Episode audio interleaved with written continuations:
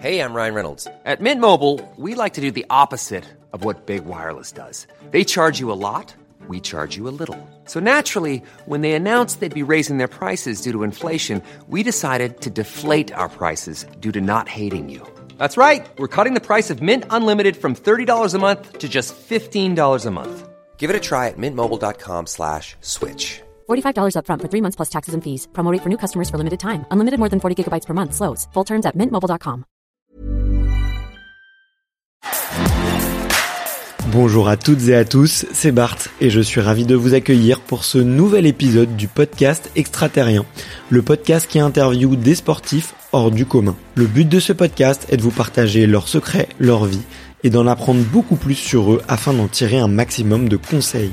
Donc si vous aimez le sport, l'aventure, le développement personnel ou que vous aimez simplement vous inspirer de personnalités remarquables, alors ce podcast est fait pour vous. Juste avant de commencer, j'ai quelques messages à vous faire passer. Si c'est la première fois que vous écoutez le podcast, je vous remercie d'être arrivé jusqu'ici. D'ailleurs, je vous recommande l'épisode avec Mathieu Torder qui a traversé l'Antarctique à seulement 27 ans. D'autre part, si vous ne le savez pas, j'ai beaucoup d'ambition avec ce podcast et je souhaite aller chercher des sportifs de plus en plus incroyables. Et j'aimerais vraiment interviewer vos sportifs préférés. Sachez que l'un des meilleurs moyens de les convaincre de participer, c'est notamment de leur montrer que vous êtes nombreux à adorer le podcast sur les réseaux sociaux et sur les notes iTunes. Donc si ce n'est pas encore fait, allez mettre une note sur Apple Podcast ou iTunes, c'est vraiment ce qui m'aide le plus à inciter des sportifs à venir témoigner. Si vous écoutez plutôt sur Spotify, vous pouvez très facilement le partager en story sur Instagram, taguez-moi et je vous repartagerai. J'en profite donc pour vous rappeler le nom du compte Instagram, c'est extraterrien.podcast. Suivez-le et vous y retrouverez les coulisses du podcast. C'est aussi un excellent moyen de me faire vos retours et de me suggérer des invités. Enfin, j'ai aussi créé une newsletter que vous pouvez retrouver très facilement dans Google en tapant extraterrien newsletter. C'est le premier lien qui remonte. J'y partage des bons plans santé, matériel, préparation mentale, des livres, des documentaires qui m'ont beaucoup inspiré. Allez, je ne vous embête pas plus et je laisse place à mon invité du jour. Salut Astrid. Bonjour. comment vas-tu aujourd'hui? Écoute, euh, impeccable, un petit test PCR euh, matinal et puis voilà, on est on est parti quoi. ok, et eh ben écoute, euh, euh, c'était en plein dans la thématique en plus en ce moment. Euh, écoute, je suis vraiment euh, hyper heureux de, de te recevoir aujourd'hui et, et, vraiment je remercie euh, qui nous a mis qui nous a mis en relation parce que j'avais vraiment hâte de faire de faire cette interview à la fois parce que je suis je, suis très impressionné par euh, la carrière que tu as, euh, non pas forcément dans le sport, on va peut-être pas parler beaucoup de sport aujourd'hui, mais de, de, ce que tu fais, tout ce que tu fais à côté, euh, de, de, ta carrière euh, de, on va dire plus ou moins, en tout cas de qui a commencé en tant qu'ingénieur dans l'aéronautique et dans ton engagement dans la Cannes, du fait que tu as écrit un livre pour enfants, enfin bref, plein de sujets qui me qui me passionnent. Mais avant d'aborder tout ça, euh, comme je te le disais, le, la tradition sur le podcast, c'est de commencer un petit peu par l'enfance. Et je crois que tu as un souvenir sympa sur lequel tu as même retrouvé la date. Et du coup, quel est ton premier souvenir de sport?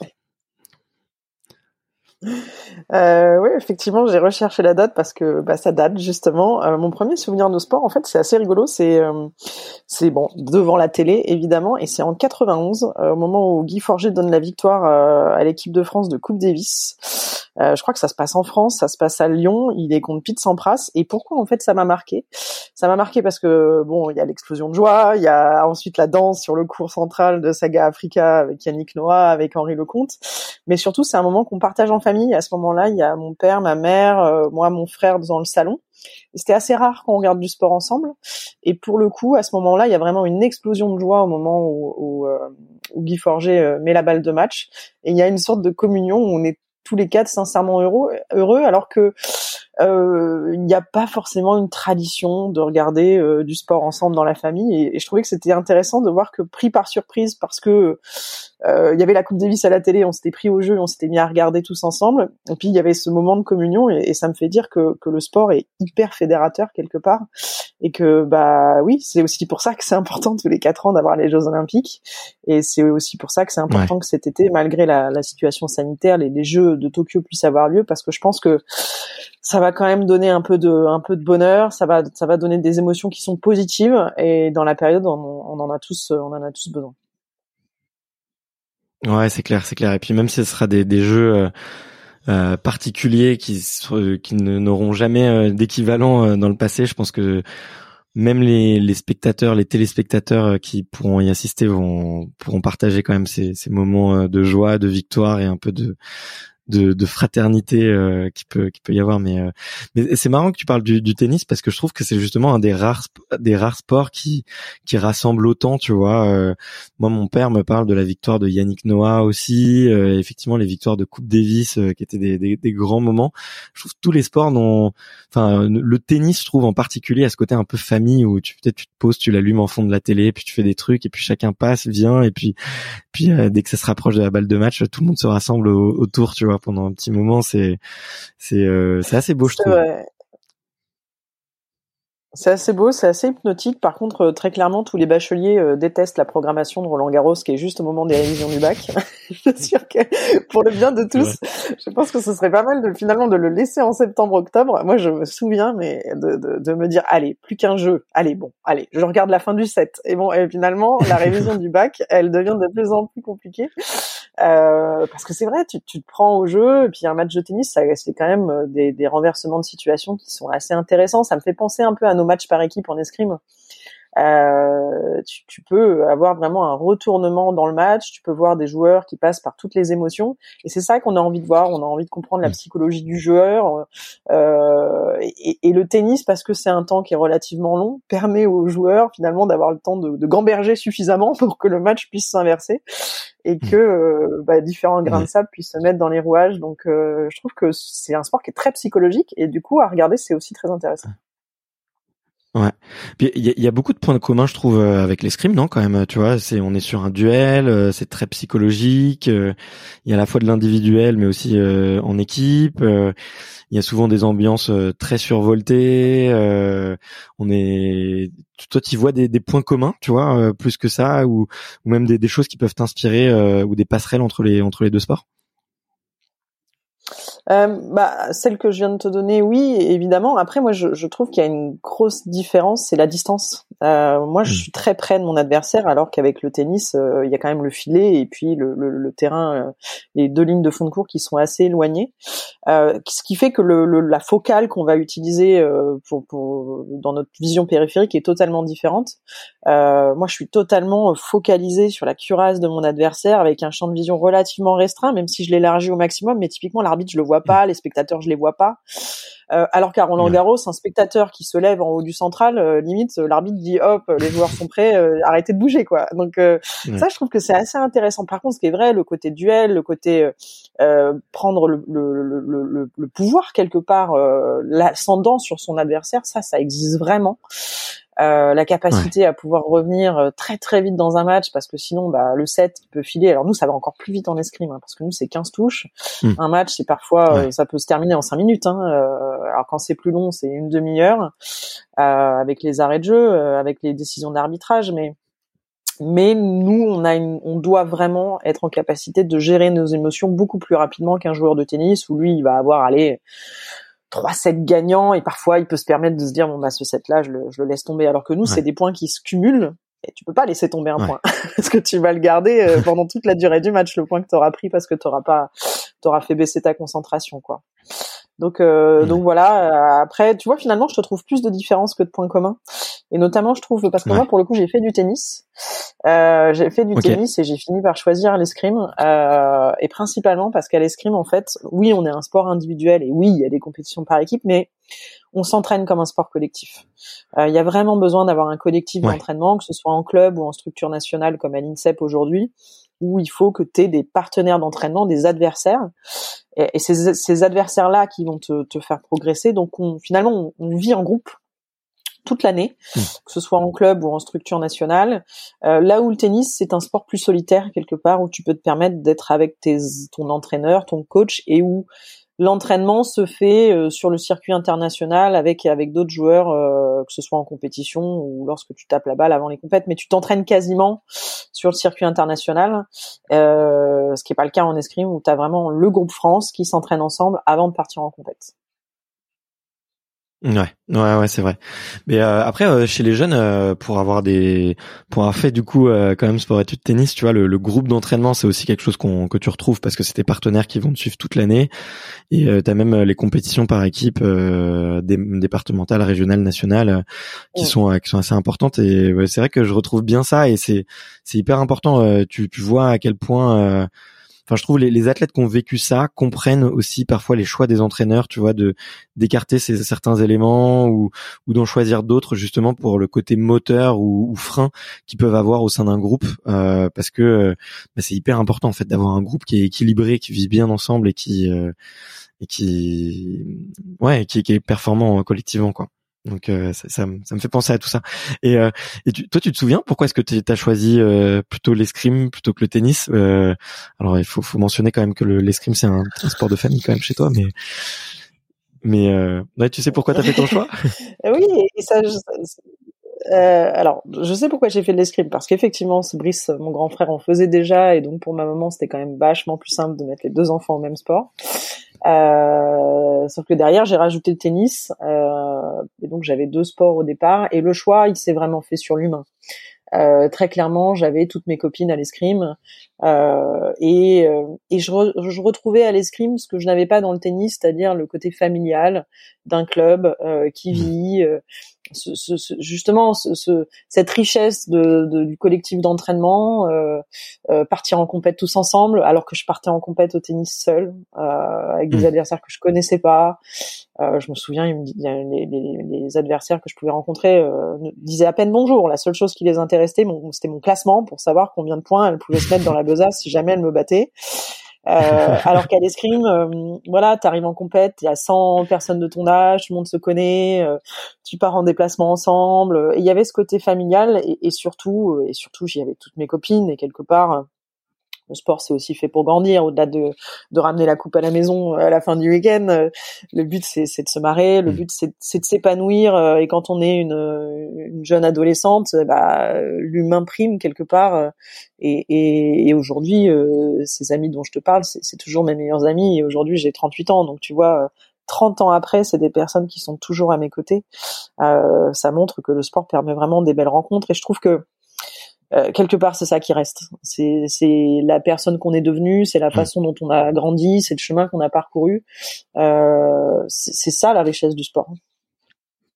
Ouais, c'est vrai, c'est vrai. Les, en plus, enfin, c'est quelque chose qui revient toujours, quoi. Le... Les amitiés, les rencontres. Euh, et je trouve que le sport c'est vraiment un accélérateur de, de, de tous ces événements humains que tu que tu peux vivre parce que le, le sport tout seul euh, c'est ça a finalement très peu de valeur quoi. Tu peux c'est bon ça reste aussi la, route parcourue tu vois c'est aussi euh, des fois s'entraîner tout seul euh, c'est dans son coin et mais mais ça se partage bah, le sport, le sport, une... ouais. Alors déjà, bien sûr, ça se par... quand ça se partage, c'est plus fort en fait. C'est mm. surtout ça. C'est pour ça que les victoires par équipe, elles sont encore plus belles. C'est que, bah, c'est pas si elles sont plus belles, mais elles sont plus fortes à vivre parce qu'effectivement, bah, quand l'émotion est partagée, euh, euh elle se décuple quoi, tout simplement. Et après, le sport pour le sport, euh, ça reste important. Pourquoi? Parce que c'est un divertissement, euh, comme je le disais tout à l'heure avec la Coupe Davis. Pour moi, ça reste un moment euh, que j'ai partagé en famille. Et puis, mais et, puis ça nous oblige dans cette quête de performance à aller donner le meilleur de nous-mêmes. Donc finalement, on,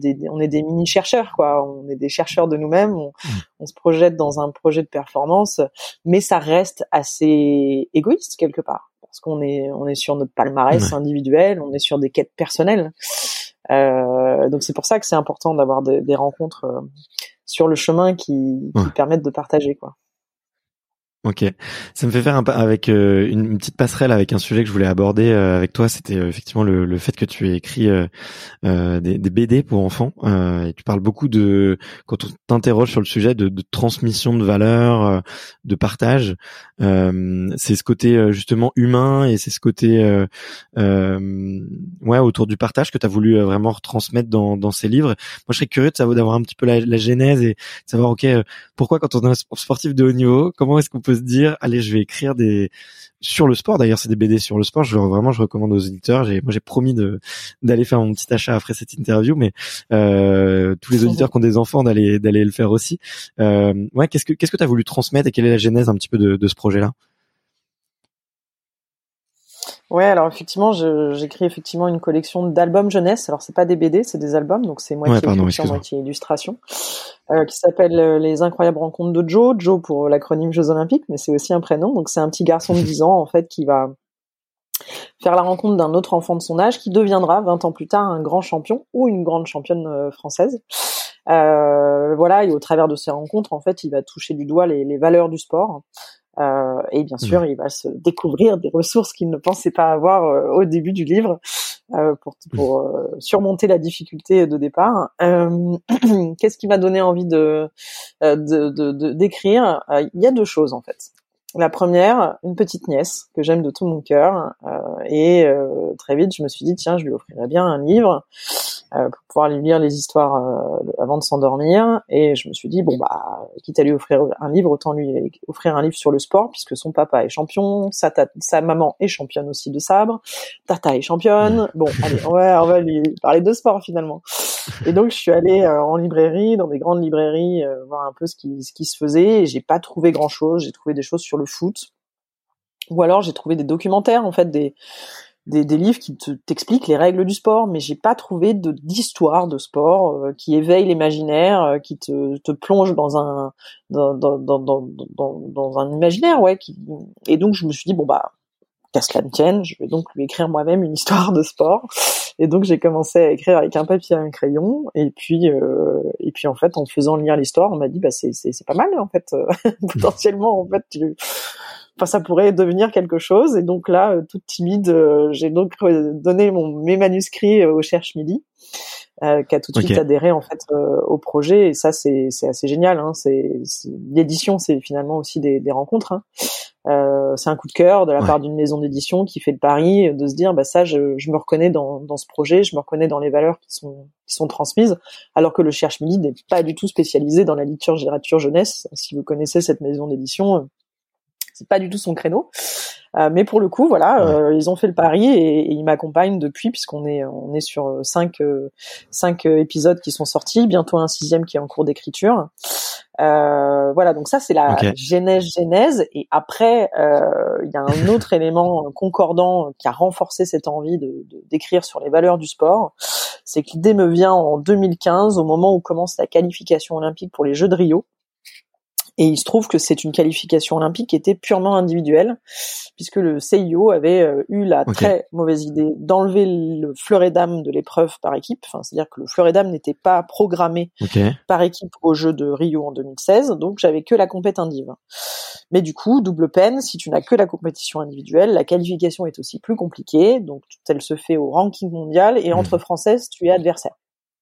Donc là où je t'expliquais tout à l'heure que quelque part euh, le groupe France s'entraîne dans un dans un esprit de sport collectif, là d'un coup c'était devenu beaucoup plus complexe parce qu'on n'avait plus d'épreuves par équipe et en plus au quotidien finalement on était adversaire et qu'adversaire. On n'était plus euh, coéquipière le lendemain. Donc euh, ça a donné une ambiance assez compliquée. c'était une situation qui était complexe à vivre humainement. Et, et, à un moment donné, j'ai perdu le fil. Je me suis dit, mais pourquoi je fais ça en fait? Parce que c'était lourd, c'était pénible à vivre. Hmm. Et, et, j'avais besoin de me reconnecter à, au pourquoi. J'avais besoin de me reconnecter à, mais au fait, quand, à 5 ans, quand, quand tu voulais aller au club d'escrime, c'était pourquoi? Et donc très vite, je suis arrivée sur les valeurs, sur les valeurs de mon sport. Euh, qu'est-ce qui animait la, petite fille de 5 ans, euh, la jeune adolescente quand elle mettait sa tenue d'escrime et qu'elle partait en compétition.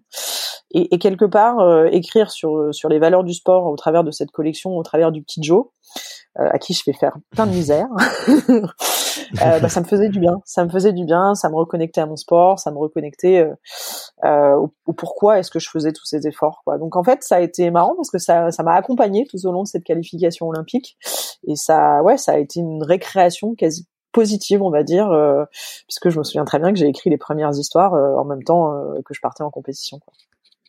Ok. Et, ouais, du coup, il y avait un petit côté un peu presque. tu vois, moi, je crois beaucoup au carnet de bord où tu vois où tous les matins j'écris un petit peu comment je me sens, ce que j'ai bien aimé la veille, et ça me fait vraiment un, un bien fou. Est-ce que tu, ouais, tu, tu l'as intellectualisé un peu ou tu l'as conscientisé un peu sur cette quête de développement personnel euh, que tu avais en écrivant ou ça te permettait un peu de passer des énergies aussi euh, négatives ou, même conscientiser des énergies positives?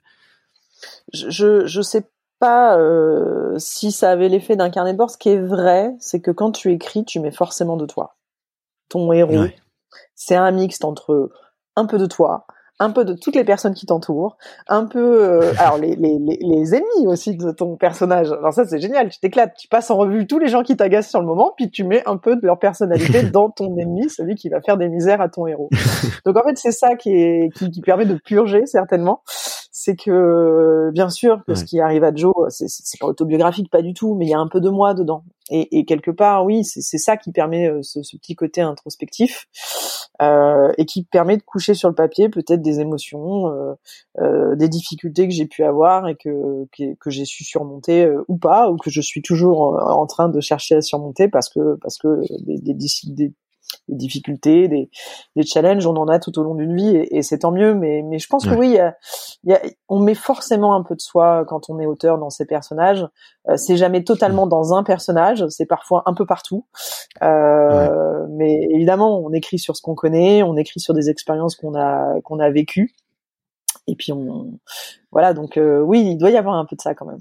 Je suis d'accord avec toi. Ouais, ok, ouais. Puis j'imagine ça doit être difficile de te dire, qu'est-ce que ça m'a apporté concrètement d'écrire un livre, tu vois Parce que tu tu le fais pas pour euh, forcément apprendre. Enfin, tu tu, tu le fais un peu pour aussi pour apprendre pour toi, mais mais tu cherches pas forcément à conscientiser euh, le le d'où tu pars et où est-ce que tu arrives et comment est-ce que tu as changé. Donc c'est c'est un c'est un exercice difficile. Ouais. Non, t'écris parce que ça te fait plaisir de le faire. Mmh. Euh, tu, tu, tu, écris une histoire qui te plaît? Ouais. Tu écris une histoire qui te manque? Euh, c'est, je crois vraiment à ça. Moi, j'ai écrit euh, mes premières histoires pour ma nièce parce que ces histoires me manquaient, je ne les trouvais pas. Et donc, mm. je pense qu'on écrit d'abord pour ces raisons-là. Euh, bien sûr, euh, derrière, il faut qu'il y ait des lecteurs au rendez-vous. Et, et quand j'ai des retours de, de, de d'écoliers euh, qui ont pu s'emparer des livres en classe ou de jeunes licenciés qui ont pu s'emparer des livres via leur club, et que je les vois me faire des super retours, mais il n'y a pas plus beau cadeau, quoi. Ça vous réchauffe le feu, le cœur, quoi. Quand je vois ma nièce en train de lire le livre, ou maintenant mon petit neveu en train de le faire, enfin voilà, c'est des moments roudoudou, quoi. C'est c'est pour ça qu'on est auteur, c'est pour ça qu'on qu'on couche des, des mots sur le papier. Euh, euh, ce qui était génial, une fois, je m'étais mis dans les gradins. Je me souviens, j'avais vu deux enfants en train de lire un de mes livres et euh, ils savaient pas que j'étais là. Euh, D'ailleurs, je pense qu'ils savaient même pas qui était l'auteur. Donc, et en fait, je les ai vus réagir en live euh, à certains mots du livre, à mm. certaines illustrations où ils s'esclaffaient euh, d'une situation que Joe était en train de, en train de vivre. Voilà, c'est pour toutes ces raisons-là qu'on écrit. Mais d'abord, c'est aussi parce que ça nous fait plaisir. Enfin moi en tout cas, je le vis comme un hobby. Quand je me plonge dans Joe, je me dis pas ah mince, il faut que j'écrive mon petit Joe. J'ai envie de le faire. Et toute personne qui mm. viendrait me gêner à ce moment-là m'ennuie quoi. C'est l'inverse. ouais. Bah en tout cas, ça résonne beaucoup en moi ce que tu dis parce que c'est un peu euh, j'ai un petit peu le, le, vraiment le, le, même sentiment, tu vois, à travers le, podcast, tu vois, je l'ai fait euh, euh, parce que je trouvais pas de podcast justement qui, qui, qui parlait de sport, qui interviewait des sportifs, et, euh, et je me suis jamais posé la question de ce que ça allait m'apporter à moi, mais vraiment de de, de le faire pour euh, effectivement euh, créer quelque chose qui n'existait pas et qui n'était pas encore là et, et, et de pouvoir transmettre tu vois tout ce tout ce savoir toutes ces inspirations qui, qui existaient et qu'on dont on capturer rien quoi. Et euh, donc ça me parle beaucoup ça me parle beaucoup. Et effectivement des fois euh, euh, quand j'entends aussi des fois des gens qui parlent de, de, de, mon podcast ça me fait un peu un petit peu bizarre mais et, et, et juste je me posais aussi la question alors peut-être que c'est c'est je sais pas si c'est arrivé mais vu que c'est tu l'as fait pour ta nièce et que tu dis qu'il y a des éléments de vrai de aussi de l'imaginaire euh, t'est arrivé aussi qu'elle vienne te voir et qu'elle te dise au fait tata est-ce que est-ce que ça s'est vraiment arrivé ou qu'elle, tu vois, qu'elle, qu'elle mélange un petit peu l'imaginaire de l'enfant et, et, et, le réel. Non, non, non. Euh, elle n'est pas encore arrivée dans ce niveau de, de, lecture d'un livre avec l'abstraction que ça peut supposer quand tu écris une fiction. Euh, mm. Non, et d'autant qu'en plus, bon, forcément, le livre qu'elle adore, c'est celui sur l'escrime qui s'appelle Le face à face de Joe, parce qu'il se trouve que le petit Joe va rencontrer un certain Brice qui deviendra 20 ans plus tard, Brice Guyard, voilà, parce qu'effectivement, hein, j'ai pris euh, mes proches en cobaye pour écrire euh, les premiers, le premier épisode, euh, et donc euh, pour le coup, celui-là, elle a très bien compris que Brice c'était son papa, donc donc là, pour elle, c'est pas totalement de la fiction. Donc euh, c'est assez rigolo, mais c'est trop mignon parce qu'à la fin, à, chaque fois, oui, parce qu'il y, a la fiction dans les livres. Et puis tu tournes la page, donc l'enfant découvre que le champion devient 20 ans plus tard le, grand champion qu'on connaît avec le palmarès. Et puis tu toute une partie euh, pédagogique en fait où on va sur les règles du sport, sur le champion qui avec ses mots explique ses sensations. Il y a des petites infographies rigolotes sur son palmarès. donc voilà, donc il y a toute une partie pédagogique après où finalement l'enfant découvre ce qui est devenu le champion euh, et le palmarès qu'il a obtenu. Donc euh, voilà. Donc au moment où elle tourne la page, à chaque fois, elle est très contente de voir Brice Guyard euh, qui est son papa. bah j'imagine, j'imagine. Non mais en plus c'est un super enfin pendant qu'on est sur le sujet, je trouve que c'est un super cadeau que tu fais euh, à toute ta famille en fait. Tu vois, euh, euh, alors certes effectivement il y a la partie fiction et tout, mais le fait d'avoir écrit un épisode et un, en tout cas un opus de, de, de cette série sur Brice, je trouve que tu vois pour vos petits enfants, vos arrière petits enfants, en fait, c'est des choses, euh, ça se transmet pas, tu vois. Et, et moi, euh, tu vois, j'ai eu un énorme regret euh, quand j'ai perdu ma grand-mère, qui a, qui a, tu vois, qui a, qui a, qui a vécu, qui a vécu la, la, Seconde Guerre mondiale, qui a vécu des choses extrêmement fortes. Et en fait, le jour où je l'ai perdu, en fait, je me suis dit, mais j'ai, j'ai pas gravé tu vois, où j'ai pas écrit, j'ai pas enregistré en fait toutes ces histoires qu'elle me racontait pour ne pas oublier qui elle vient, qui elle est. Euh, et, et c'est des messages en fait tellement forts, tu as rempli de valeur. Bah, alors euh, j'imagine tu on, on, partage tous ça, euh, mais que j'aurais pu transmettre à mes à mes enfants, à mes petits enfants et transmettre euh, tu vois ces histoires de vie. Euh, bah, je me je me suis toujours dit que ça serait une bonne idée de, de tu vois de pouvoir euh, capturer un peu des, des, histoires de famille un peu pour pour les, les futures générations. Donc, euh, euh en tout cas, je trouve que c'est un, un, très beau cadeau que tu fais euh, à ta famille, peut-être euh, sans t'en rendre compte, mais mais c'est quelque chose qui reste dans le temps, tu vois, et qui et, qui crée des souvenirs, quoi, qui crée des, des mémoires, et, ça permet. je trouve c'est je trouve ça très beau, quoi. Et, et, et pour le coup, parce que ma première lectrice, c'est ma mère. Ma première correctrice, euh, un bon correcteur est, un correcteur exigeant. C'est-à-dire que euh, si c'est pour avoir quelqu'un qui vous dit que c'est très bien, euh, ça sert à rien. Donc en fait, il se trouve que je pense que l'amour des mots et de, de, de, l'écriture m'est venu de ma grand-mère qui était institutrice et qui formait des, des, des institutrices également. Euh, donc ma mère a hérité de ça et me l'a transmis, donc c'est pour ça que c'est ma première lectrice. Et ce qui est très rigolo, c'est que quand elle a lu l'épisode sur Brice, elle a très clairement reconnu son petit garçon. C'est-à-dire que ce que je m'amuse à faire, c'est que le, le, avant d'écrire un épisode, en fait, j'envoie un questionnaire où bien sûr j'appelle l'athlète, le, hein, parce qu'on se connaît mmh. tous, euh, et puis que je choisis aussi le sport en fonction des, des athlètes que j'ai envie de faire découvrir aux enfants. Ouais. Je choisis pas un athlète uniquement sur son palmarès, c'est parce que c'est pour moi une, une belle personne en plus d'être un grand champion que j'ai envie de le donner en exemple aux enfants. Euh, sur ce côté rôle modèle. Et donc en fait, je, on s'appelle, j'ai toute une série de questions qui obligent le champion à se rappeler qui il a été enfant, quelle était sa personnalité, son parcours, s'il a des anecdotes. Et en fait, c'est ma matière première, c'est ma matière brute en fait qui me permet ensuite d'aller euh, créer cette fiction.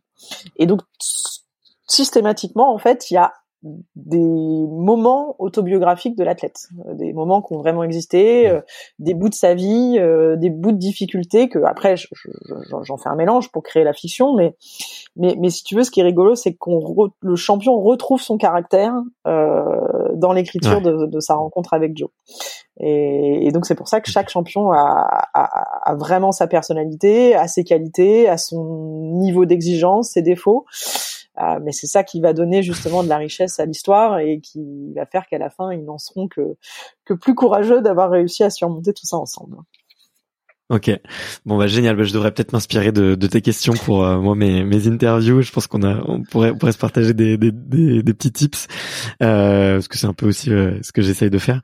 Euh, tu as parlé de d'amour des mots et pourtant j'avais l'impression que tu étais plutôt quelqu'un de scientifique. Et, et euh, bon, petite histoire, du coup, tu as fait la même école d'ingénieur euh, que, que mon petit frère. Hein. Je crois que c'est l'école polytechnique féminine, il me semble. Euh, alors parce qu'historiquement, il y avait deux écoles, hein, l'école politique masculine et féminine. Je crois. Hein, dis-moi si je dis des bêtises. Mais, c'est ça. Mais euh, à l'époque, les femmes n'avaient pas le droit d'être ingénieurs, donc on a dû créer l'école polytechnique féminine en parallèle de l'UX pour permettre aux, femmes en 1920 et quelques de pouvoir obtenir ces, ces, diplômes qui étaient réputés être réservé aux hommes. Ok. Et du coup, ouais, qu'est-ce qui qu'est-ce qui t'a attiré vers euh, les métiers de, de l'ingénierie, euh, plus, plus, particulièrement? Alors, tu es dans l'aérospatial et l'aéronautique.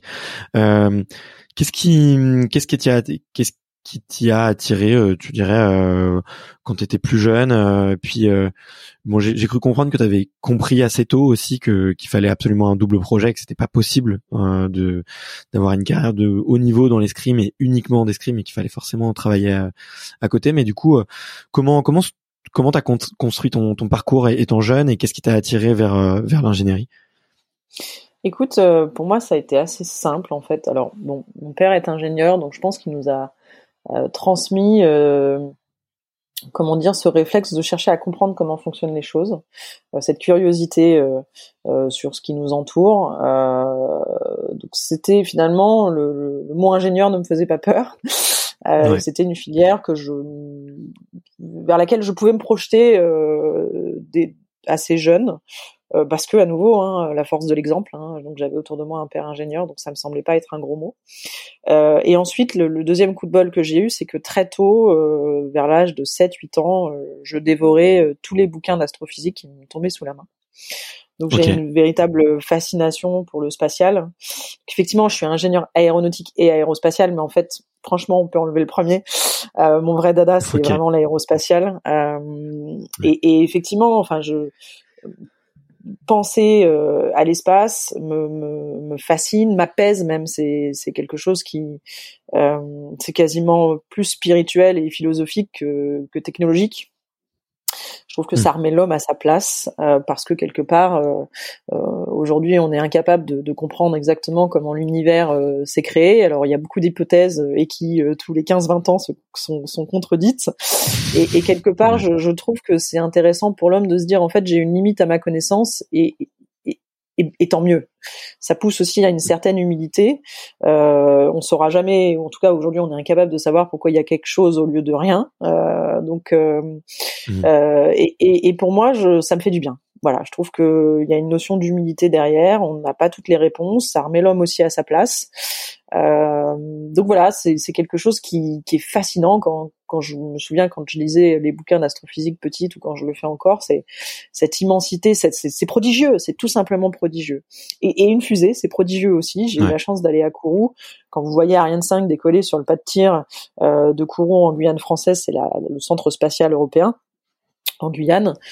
Euh, ah, c'est à vous couper le souffle. le sol tremble, il y a une boule de feu qui décolle et, et voilà, c'est l'homme qui est capable de faire ça. C'est c'est des milliers d'ingénieurs qui, en, en mettant euh, leurs forces ensemble, en coopérant euh, à l'échelle européenne, à, arrivent à faire en sorte euh, qu'aujourd'hui l'homme puisse accéder à l'espace. Alors en Europe, au travers de satellites, de sondes de sondes d'exploration de, de l'univers, et puis bah, à l'échelle de la coopération internationale, notamment avec les Américains ou les Russes, on arrive à faire hmm. des, vols habités et à, emmener l'homme dans la station internationale. Donc euh, voilà, c'est moi je, trouve ça encore aujourd'hui prodigieux et, donc très tôt en fait j'ai su que je voudrais un jour travailler dans, le milieu de l'aérospatial et contribuer en fait à cette grande aventure humaine. Et pour moi, la, façon de contribuer que j'ai trouvé, c'est bah, de participer à la construction des fusées qui permettent ensuite d'emmener euh, bah, des objets en orbite, ou pas en orbite d'ailleurs, quand on veut explorer euh, le, fond de l'univers. Mais en tout cas, ça passe par des, des fusées dans, la, dans lesquelles on, va mettre des, des, satellites sous la coiffe.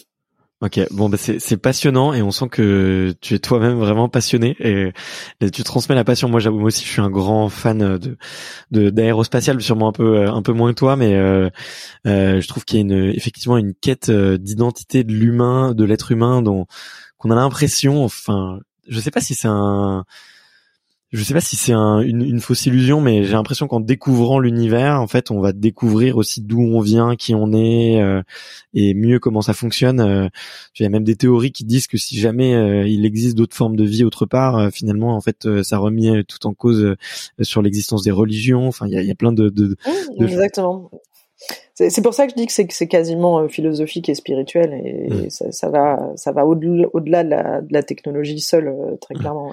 Et, tu, tu aurais... et, puis après j'avais cette conscience aussi. Euh, tu, tu me posais la question tout à l'heure de dire le double projet pour toi ça a été tout de suite quelque chose que, que tu as mis en place. Oui, mais parce que j'ai eu la chance d'avoir autour de moi des parents qui très tôt m'ont fait comprendre que le sport ne ferait pas tout, encore moins mm. l'escrime qui est un sport alors aujourd'hui, aujourd'hui, on peut dire semi-professionnel, mais à l'époque euh, de mes études, totalement amateur. Donc euh, il y avait cette, ce besoin quelque part hein, de de pouvoir euh, subvenir à, enfin de gagner sa vie, tout simplement. Euh, et quitte à gagner sa vie, autant le faire en, en vivant sa, une passion. Et puis, euh, donc oui, ce, côté financier, et puis, puis le risque de la blessure, de la contre-performance, qui pouvait faire que, du jour au lendemain, tout pouvait s'arrêter. Et ça, je pense que ça a vraiment été lié à mon entourage. Euh, j'ai eu la chance d'être bien entourée par mes parents, qui m'ont tout de suite mis ces warnings-là en disant, euh, il faut que tu prévois l'à côté parce que le sport ne durera qu'un temps. Alors c'est vrai parce qu'effectivement une carrière sportive c'est très court. Euh, moi j'ai la chance de, de, la faire durer parce que mon corps est, est résilient et je le remercie. Mmh. Euh, même si j'ai quand même eu quelques blessures, notamment là sur la fin de cette dernière Olympiade, mais euh, mais des fois c'est très court. Hein. Il y a des personnes qui peuvent arrêter leur carrière sportive des 20 ans, des 25 ans parce que parce que deux, trois ligaments croisés et puis et puis voilà, et puis c'est le ligament de trop et puis et puis le corps fatigue donc donc voilà, il y avait cette conscience très tôt qu'il faudrait euh, quelque part avoir cet à côté, ce double projet qui, aujourd'hui me permet effectivement d'avoir une expérience professionnelle réelle et conséquente euh, pour envisager ma reconversion après Tokyo euh, sereinement. Ok. Et, euh, tu, tu, as jamais rêvé de d'aller toi-même euh, dans dans l'espace, tu vois, parce que quand en t'écoutant, j'ai l'impression que tu as plusieurs qualités. Donc euh, déjà quand même un parcours d'ingénieur et on voit de plus en plus de gens aller dans l'espace qui ne sont plus des pilotes de chasse. très bonne condition physique, très bonne relation sociale, puisque c'est le premier échec des, les, on va dire une des premières choses qui est testée sur les astronautes, c'est leur capacité à s'entendre entre eux et à, à, co coopérer. Et, et toi, ça a l'air de plutôt bien se passer, notamment dans, dans le milieu pro. Tu vois, c'est bref, peut-être que je, peut-être que je, je, je fantasme complètement, mais euh, c'est quelque, c'est une idée qui t'a qui t'a traversé euh, l'esprit à un moment. Écoute, je te propose, tu vois, de, la petite séquence que tu viens de dire là, tu, euh, tu la, tu la, tu la prends et tu l'envoies à l'ESA, l'agence spatiale européenne, qui vient de lancer euh, tout un, un processus de recrutement en fait de, de son futur corps d'astronautes, où il cherche notamment des femmes, euh, parce qu'il y a peu de femmes qui postulent jusqu'à présent, et il cherche vraiment à avoir cette parité euh, chez les astronautes. Euh, Aujourd'hui, il y a une seule astronaute femme, hein, si je dis pas de bêtises, pour l'ESA. Et donc je mentirais si je te dis que je n'ai pas ou que je ne suis pas en train de d'envoyer ma candidature euh, pour, pour justement tenter ma chance parce que quelque part avant de pouvoir réaliser un rêve faut déjà pouvoir prétendre faut déjà postuler. Euh, et euh, la première fois que j'avais entendu parler de cet appel à candidature pour devenir astronaute de l'agence spatiale européenne c'était en 2007 sauf qu'à ce moment-là c'était les Jeux de Pékin. Euh, c'était les Jeux de Pékin et j'avais mis la priorité sur le sport. Et je m'étais dit, bon, je verrai dans 4 ans, je verrai dans 8 ans, de toute façon, il y aura d'autres appels à candidature, sauf que non, il n'y en a pas eu, il n'y en a pas eu, donc ça fait, tu vois, depuis 2007 euh, que l'ESA n'avait pas réouvert des postes pour devenir astronaute. Et je me souviens qu'à l'époque, il y avait une limite d'âge qui était de, de, 35 ou 36 ans. Donc là, je l'aurais dépassé, sauf que, bah, coup de bol, ils ont rehaussé cette limite d'âge. Alors, il est préconisé d'avoir en dessous de 37 ans, euh, je crois. Euh, moi, j'en ai 38, mais c'est possible, en tout cas, d'avoir plus, jusqu'à 50 ans. En fait, euh, on peut postuler à cet appel à candidature. Donc, oui, bien sûr, j'ai toujours rêvé d'aller dans l'espace. c'est quelque chose, c'est mon grand bleu à moi si je dois le dire de manière simple. Euh, je comprends euh, très bien Jacques Mayol euh, dans ce qu'il peut ressentir quand il plonge dans les profondeurs. Mm. si moi je l'imagine dans l'immensité de l'espace. bien sûr. Et, et donc, bah, écoute, oui, je suis justement en train de, de remplir ma, ma candidature, donc avec la conscience que il y a peu d'élus à la fin, mais, mais à nouveau, c'est j'ai quand même cette philosophie dans la vie de, de ne pas regretter. Et euh, je regretterais de ne pas avoir euh, candidaté. Donc euh, voilà, je, comme au loto, quoi, je, je tente ma chance. bah tous ceux tous ceux qui ont, qui ont réussi ont, ont, essayé, hein, ont tenté. Donc c'est, écoute, écoute, je là je suis à côté d'une petite table en, bois. Je franchement je touche du bois pour toi parce que ça serait ce serait vraiment fantastique. Et puis enfin tu vois là je vois des, des, petites étoiles dans les yeux quand puis quand je quand je regardais quand je faisais mes petites recherches et que je regardais des vidéos on sent que on sent que c'est plus qu'une passion quoi. C'est plus qu'un enfin c'est plus qu'un métier. C'est c'est quelque chose qui, qui fait vibrer. Et, et euh, écoute si si tu as cette chance là euh, euh, pour être un un peu fan je l'avoue de d'Elon Musk et tu vois quand il annonce que qu'il veut envoyer des des civils dans dans l'espace euh, euh, bah moi je, suis ça de près parce que je rêve effectivement d'y aller d'avoir cette chance de voir la terre de, très très haut de pouvoir vivre toute cette expérience euh, euh, complètement euh, sur enfin presque surnaturel quoi en fait. Finalement on se raccroche aux lois de la physique mais euh, euh ça serait ça serait formidable. Donc écoute je te, je te le souhaite et ça serait ça serait vraiment très beau et, et mérité je pense Ouais, et puis j'invite tous ceux qui peuvent nous écouter à en faire de même s'ils ont toujours rêvé euh, un jour de pouvoir aller dans l'espace et de contribuer à cette aventure humaine. Faites-le, quoi. Candidatez, n'hésitez pas. Euh, c'est une chance inouïe euh, que, que l'ESA nous donne de pouvoir postuler et, je pense qu'il faut pas avoir de regrets dans la vie, euh, d'autant que les, les profils aujourd'hui qui sont recherchés sont, sont très divers. Hein. Effectivement, il n'y a plus besoin d'être pilote de chasse. Le fait de pas avoir vue parfaite, ça aussi, c'est devenu un faux problème.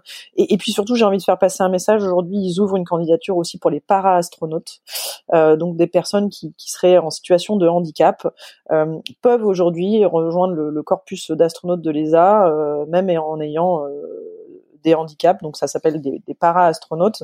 Et, et, et, là aussi, n'hésitez pas. En fait, on est personne n'est fait pour aller dans l'espace. On est tous euh, handicapés une fois qu'on est en apesanteur. Euh, donc, euh, je trouve que c'est une très belle, c'est une très belle initiative qui a été prise par l'agence spatiale européenne.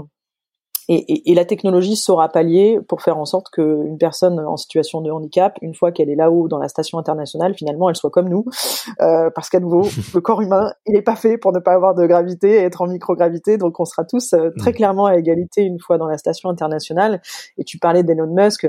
Elon Musk, il a totalement disrupté le, le, le domaine de, de, de, de l'aéronautique, mm. enfin de l'aérospatial. Et euh, aujourd'hui, on parle de, de, de, de la Lune, on parle d'avoir une station en orbite de la Lune, on parle de cette cette station en orbite de la Lune pour être une étape pour aller vers Mars. Enfin, c'est c'est des mots euh, euh, qu'on ne s'autorisait plus depuis 50 ans. Euh, et donc je pense que dans les 20-30 prochaines années, on va avoir une accélération incroyable de, de l'exploration spatiale, de la présence de l'homme dans le système solaire.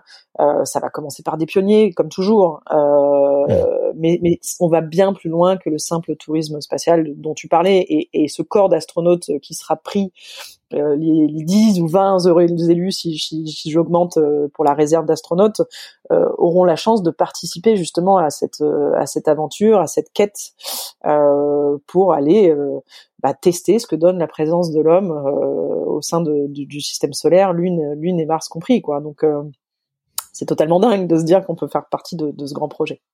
Ouais, bah écoute, tu m'as donné envie de postuler. Là voilà, c'est décidé, je vais essayer, c'est ouvert à tous. Et puis euh, ouais, je me sens, je me sens, je me sens l'âme de réussir. Donc euh, écoute, je vais tenter. Euh, en tout cas, c'est c'est vraiment passionnant. Euh, c'est ouais, c'est un sujet infini. Euh, on pourrait on pourrait en parler pendant des heures tous les deux, je pense. Mais euh, peut-être est-ce que par rapport justement, tu vois, à cette exigence que tu vois dans dans l'écosystème de de l'aérospatial, parce que c'est quand même un milieu très exigeant, tu n'as pas le droit à l'erreur, c'est des temps de développement très longs. Enfin, je vois je vois beaucoup de mine de rien de de points communs avec euh, un peu le sport de haut niveau, avec des tu vois des, des, grandes échéances qui peuvent être la sortie d'un projet, avec euh, euh, des, des, des corps de métiers peut-être très spécifiques et qui doivent travailler les uns avec les autres, et puis peut-être quelqu'un qui, qui, pilote un peu tout ça. toi, est-ce que tu as vu des, des, des passerelles ou en tout cas des ton When it comes to your finances, you think you've done it all. You've saved, you've researched, and you've invested all that you can. Now it's time to take those investments to the next level by using the brand behind every great investor, Yahoo Finance. As America's number one finance destination, Yahoo Finance has everything you need whether you're a seasoned trader or just dipping your toes into the market. Join the millions of investors who trust Yahoo Finance to guide them on their financial journey. For comprehensive financial news and analysis, visit yahoofinance.com, the number one financial destination, yahoofinance.com. des aptitudes que tu as développées sur euh, un côté de ta vie qui t'ont servi dans l'autre. Euh, par là, bah, j'entends effectivement des, des, aptitudes que tu as pu développer à travers le sport de haut niveau et qui, ont été bénéfiques pour toi dans, ton métier et, à l'inverse, des, choses que tu as développées à travers ton métier et, tes compétences professionnelles qui ont été bénéfiques pour, ta pratique de l'escrime. Ouais, bien sûr. Bah, écoute, euh, oui, tu, tu, tu, as totalement raison. Euh, aujourd'hui, euh, développer un projet spatial, un, un projet de, de, véhicule spatial comme le lanceur Ariane 6 qui, qui décollera normalement en 2022 de, de, de Kourou, c'est des années de développement. C'est entre 6 à, à 8 années de, de développement. Quand je dis développement, c'est on part de l'idée de faire un lanceur jusqu'au moment où euh, on finit par passer en phase de production et ensuite le, le lanceur décolle de, de, la base spatiale. Euh, mais une quête olympique, c'est pareil c'est un temps long. Mmh. On, on se réveille pas euh, la veille du début de la qualification, soit un an avant les Jeux, en se disant tiens j'aimerais bien faire les Jeux Olympiques. C'est des projets qui commencent quatre ans, huit ans, parfois 12 ans avant. Euh, donc, donc effectivement, il y a, y a cette capacité à, à se préparer, à travailler, euh, à aller étape par étape pour monter les échelons. Alors, dans le domaine aérospatial, on appelle ça des maturity gates, mais en fait, chaque compétition est une sorte de maturity gate où tu vas te jauger, où tu vas t'évaluer, où tu vas regarder ce qui te reste encore à travailler, parce que ça passe par du travail en fait travailler pour progresser. Et puis il y a cette notion de coopération qui est essentielle. On fait pas un lanceur spatial tout seul, c'est un lieu commun de le dire, mais mais néanmoins, enfin je veux dire, il y a, il y a aujourd'hui euh, le lanceur Ariane, c'est euh, c'est une production européenne, c'est des des industriels européens qui, qui coopèrent, qui travaillent ensemble. Euh, il y a des milliers d'ingénieurs euh, qui font converger leur expertise, leurs compétences pour rendre ce projet possible. Mais le sport de haut niveau, c'est pareil. Un, sportif n'est rien tout seul. Il n'y a pas d'expérience sportive, même si on est seul sur la piste face à son adversaire. Il n'y a pas il n'y a pas de performance qui soit purement individuelle. Il y a toujours tout un écosystème, il y a tout un staff autour de soi. il faut le bâtir ce staff. Hein. Euh, il nous est pas toujours donné. Donc avec l'expérience, c'est forcément plus simple. Mais, mais moi, j'ai tout un écosystème autour de moi qui permet cette performance. C'est toute, c'est une équipe qui est multidisciplinaire. Mmh. Et en fait, euh, bah, c'est eux qui me permettent d'accéder à l'excellence, c'est eux qui me permettent d'individualiser, euh, d'aller dans, dans, dans, dans, la finesse, parce qu'à un moment donné, pour progresser encore plus quand on prend de, de, de l'âge, bah, chaque pas de progression, chaque petite marche à passer, euh, et demande de plus en plus de temps, de plus en plus de finesse, de plus en plus d'exigence, d'attention cognitive. Euh, quand on est jeune, au départ, on appuie sur un bouton, on progresse. Hein. Ça c'est la base. De toute façon, il y a tellement de trucs à travailler que l'entraîneur, il a juste à appuyer sur ça, tac, je dire, oh bah il y a un progrès. Mais avec le temps, non, c'est beaucoup plus fin, et donc il y a besoin d'avoir euh, des experts autour de soi, des compétences qu'on n'a pas. Il faut s'entourer des compétences qu'on n'a pas en fait. Donc, euh, donc voilà, ça c'est des, ça c'est des parallèles euh, qui sont évidents. Euh, savoir s'adapter évidemment, se remettre en question parce qu'il y a mmh. forcément des difficultés quand on parle d'un chemin qui dure huit ans on sent bien que ça va pas être un long fleuve tranquille c'est pas c'est pas une courbe linéaire hein, donc il y a des hauts des bas des contre-performances des blessures euh, dans l'aérospatial, il y a des il y a des difficultés techniques, technologiques, des, des obsolescences euh, euh, qui peuvent arriver. Donc voilà, il y a évidemment la capacité à s'adapter, à gérer l'échec, à rebondir. Tout ça, c'est des parallèles que je peux faire d'ailleurs en, en, faisant des conférences où je m'amuse justement à. À adresser bah, ces parallèles qui peuvent exister entre entre le monde professionnel, le monde de l'entreprise et celui du sport que que je connais parce que parce qu'en plus, je trouve que un des parallèles qui va bien au-delà bien au-delà de l'industrie euh, aérospatiale, c'est que même dans sa vie professionnelle, on doit à la fois gérer sa carrière euh, à soi et en même temps s'insérer dans un collectif de travail. Quel que soit le projet dans lequel on s'insère, on est toujours avec une équipe euh, autour de soi. Et donc c'est comment on met l'individu au service du projet collectif et comment aussi le projet collectif mmh. nourrit l'individu. Et ça, c'est des parallèles que j'aime faire et que je, je fais en, en, conférence parce que bah, ça, ça réunit mes deux univers en fait, mes deux mes, mes deux expériences que j'ai toujours vécues en parallèle. Ça me permet de de voilà, de moi-même, hein, ça m'apprend plein de choses. Le fait de, de, de faire ces conférences, ça m'oblige à mettre des mots sur de sur des sur de l'expérientiel, euh, et donc ça, ça, ça renforce encore plus ses acquis. Donc euh, donc voilà, donc des parallèles, il y en a plein. Euh, et après, évidemment, hein, je suis une seule et même personne, donc euh, forcément, ce que j'ai appris dans un domaine, je le mets au service de l'autre. Enfin, euh, je suis pas le matin l'ingénieur et l'après-midi la sportive. Et heureusement, et je trouve que la richesse elle vient de là justement de faire converger et de mettre à profit mes, mes différents univers. Mais mais bien sûr dans le sport bah, la capacité de euh, la, la, force de, de, comment dire à se dépasser le goût de l'effort la capacité de concentration ça c'est des choses que je vais mettre au service de, de ma vie professionnelle. Euh, et puis mmh. euh, côté vie professionnelle c'est le côté finalement l'ingénierie c'est la capacité à résoudre des problèmes complexes euh, à prendre du recul à pouvoir explorer tout un champ de, de solutions. Et ça en fait je le mets à profit aussi cette façon de réfléchir, euh, l'ingénieur, ce côté analytique, je le mets à profit aussi pour résoudre des problématiques qui peuvent m'arriver dans ma, dans ma vie sportive. Donc, euh, donc voilà. Je sais pas si j'essaye de répondre de manière synthétique, mais c'est un champ d'exploration qui est hyper large. Cette question que tu m'as posée, ça fait des conférences, ça. Hein, non, mais c'est hyper intéressant et puis euh, ça, ça, ça, me parle aussi. Euh, euh, tu vois, je me, je me reconnais beaucoup en toi. Tu vois, je, je suis quelqu'un d'assez analytique qui aime bien poser les problèmes à plat, euh, prendre des décisions euh, à froid et toujours essayer de, de, de décomposer au maximum les, les problèmes. C'est ce qu'on ce qu'on m'a appris et et, euh, et, je le retrouve aussi dans, dans, dans le sport en fait. Tu vois, de me dire euh, comment optimiser un peu mon, entraînement, comment euh, euh comment voir les points essentiels quand je vais aborder une compétition.